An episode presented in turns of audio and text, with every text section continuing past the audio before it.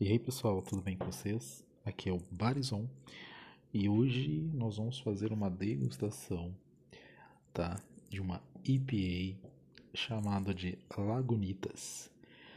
Essa IPA ela é uma Pale Ale, tá? E ela é da escola americana, né? Uma escola da Califórnia, tá? É uma cerveja que é produzida aqui no Brasil, né? Ela é representada aqui, é uma cerveja, cerveja mundial, né? A Lagunitas e é um dos representantes aqui do Brasil, né? aliás, o único representante aqui do Brasil é a Eisenbahn, né? do mesmo grupo da Eisenbahn. Inclusive, ela é produzida em Santa Catarina. Né? É uma cerveja. A, IPA, né, cara? A IPA é uma das cervejas assim, que eu mais curto. Né? O, o amargor da IPA.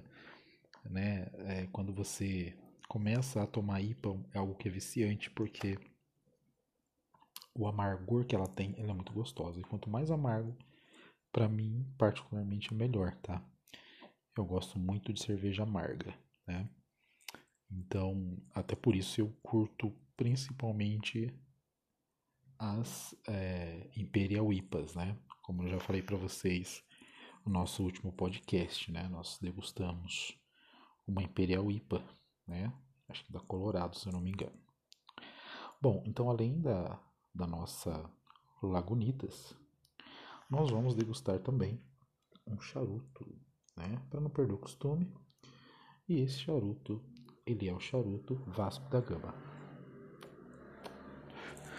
Eu já tô com ele aceso aqui, tá? Quem quiser ver o processo de acendimento desse charuto, é só ir lá na nossa página da, do YouTube, tá?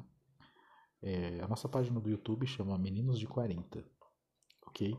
Nós vamos estar postando também um vídeo a respeito desse charuto. Então a primeira parte fiz lá, beleza? Cortei, tirei do cedro, né? O, Vasco da Gama, ele é um charuto alemão, produzido na Alemanha, com o nome português, né? Vasco da Gama, e com tabacos brasileiros, né? Então é um sabor extremamente agradável, né? Não é um charuto muito carregado de tabaco, ele é bem fluido, né? A fumaça faz, faz bastante fumaça, né? Devido à quantidade de oxigênio que passa por ele.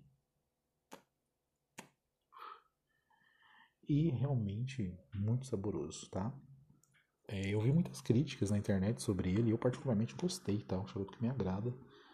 Tem um custo-benefício muito bom também, não é um charuto caro, né? Um charuto por menos de 15 reais aí, tá?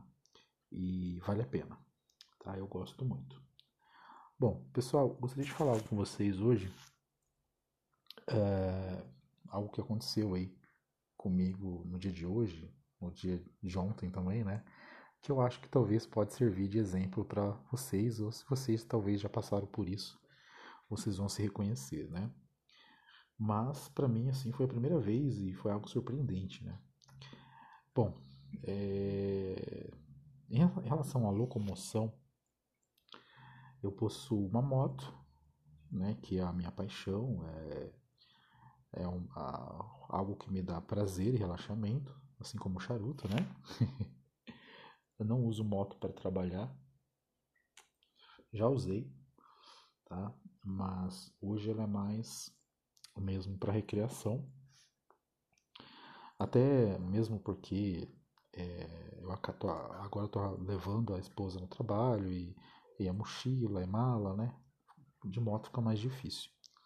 Mas eu tenho uma moto e tenho um carrinho popular. É, nunca liguei muito para carro, obviamente adoro os clássicos, né? Ainda vou ter um, um, um carro clássico. Mas é, eu tenho um carro popular, um Ford K, e eu uso desde 2010 né, esse carro.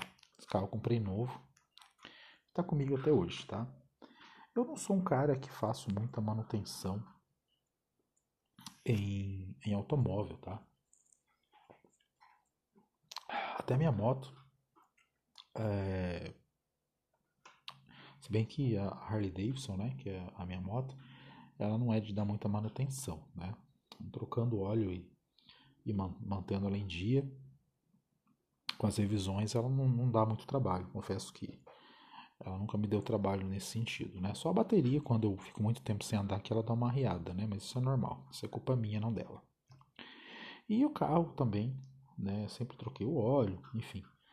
Mas de um tempo para cá ele começou a me dar alguns problemas, né? Já faz um ano que eu troquei toda a parte de amortecedor, né? Toda a parte de é, a parte é, de baixo do carro, né? A parte inferior do carro ligado a, aos pneus aí, né? E na época eu gostei quase 5 mil reais, né? É, se eu fosse ver certinho, né?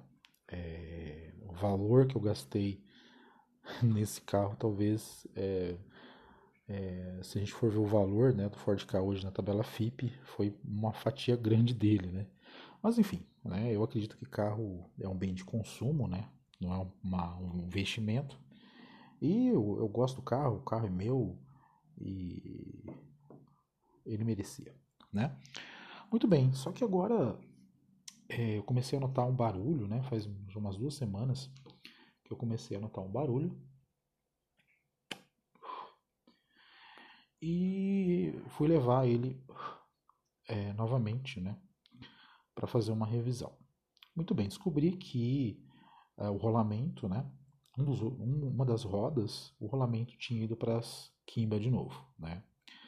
Já era já é a segunda vez que esse rolamento me dá problema, mas eu pesquisei e fiquei sabendo que é um problema, né? É, só me surpreende que em 10 anos nunca estragou o rolamento, né? Então foi só eu trocar o rolamento que posteriormente começou a dar problema, mas tudo bem. E é, tinha mais algumas coisinhas para fazer, né? O carro começou a esquentar e mesmo eu trocando a água, colocando é, líquido refrigerante, ele continuava acendendo a luz lá da alta temperatura do motor. Então nós já aproveitamos para levantar o carro lá e verificar. E quando levantou o carro, eu já percebi que tinha um vazamento embaixo né, do motor.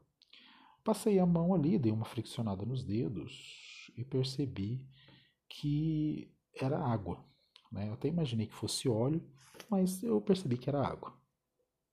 O que justificaria é, o autoaquecimento do motor. Né? Alguma coisa estava vazando a água do reservatório e ela não estava indo adequadamente para o radiador. Charuto maravilhoso.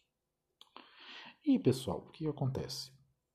É, só que a, do lado ali da, onde estava pingando água, eu percebi que tinha um outro líquido de outra cor. E esse sim era óleo. Né? Então o carro estava vazando óleo e estava vazando água. Bom, enfim, aí nós fomos mexer. Né? O mecânico foi mexer e descobriu é, que tem uma peça, né? Que liga lá o, o, cano que vem do reservatório até o radiador, estava tava com problema, estava estragado. Né? 10 anos de uso, apodreceu ali, aquilo ali de plástico, ressecou, estragou. Muito bem, vamos trocar. Então, a princípio, só os pneus é, havia ficado a faixa de 300, 350 reais mais ou menos, né, para trocar. Beleza.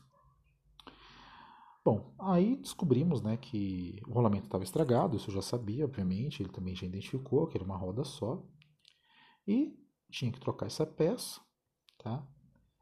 E fazer uma limpeza né, do, do reservatório, trocar aquela parte estragada, 800 reais de mão de obra. E a, a peça, né, as peças. Quando ele foi instalar novamente, né, ele desmontou lá as coisas e foi instalar a peça novamente, ele percebeu que um adaptadorzinho que vem do painel, né, onde vai a água para jogar o ar quente dentro do carro, havia se estragado também, estava ressecado. Né, e isso já tinha passado metade da tarde, a gente ali, né, eu, já, eu já quase estava pagando a, a empresa quando aconteceu esse problema. E aí eu fui conversar lá com o gerente da loja, o dono da loja, não sei, e ele foi ligar, né? É uma empresa que não tem as peças ali, né? Acho que é um costume de todas as empresas, né? De todos os autocentros, enfim, né? Oficinas. É difícil a pessoa ter um estoque de peças, né? Até pelo preço e pela funcionalidade.